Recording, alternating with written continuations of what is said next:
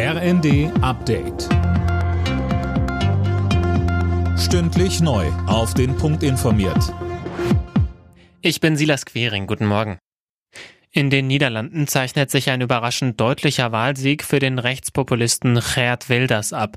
Ersten Prognosen zufolge konnte seine Partei ihre Sitze verdoppeln und wäre damit erstmals stärkste Kraft. Wilders ist unter anderem für Islam und einwanderungsfeindliche Positionen bekannt. Auch deshalb dürfte die Regierungsbildung kompliziert werden. Die anderen großen Parteien hatten eine Koalition mit Wilders als Premier im Vorfeld ausgeschlossen. Der Haushalt fürs kommende Jahr wird erstmal nicht verabschiedet. Doch wie genau es jetzt weitergeht, ist unklar. Das Bundesverfassungsgericht hatte ja letzte Woche geurteilt, dass ungenutzte Corona-Kredite nicht für den Klimaschutz genutzt werden dürfen. Jetzt fehlen der Ampel 60 Milliarden Euro.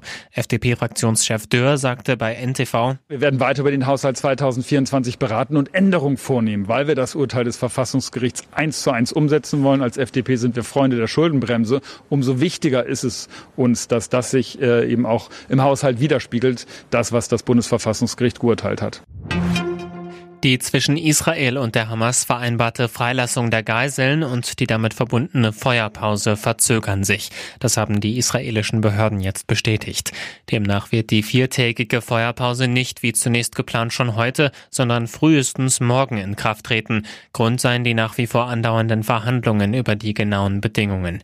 Mindestens 50 von der Hamas verschleppte Geiseln sollen freigelassen werden. Israel will im Gegenzug 150 inhaftierte palästinensische Frauen und Minderjährige freilassen.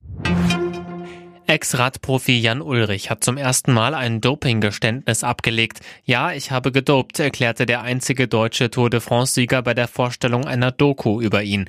Ulrich stand seit Jahren unter Dopingverdacht, hatte sich aber nie explizit dazu geäußert.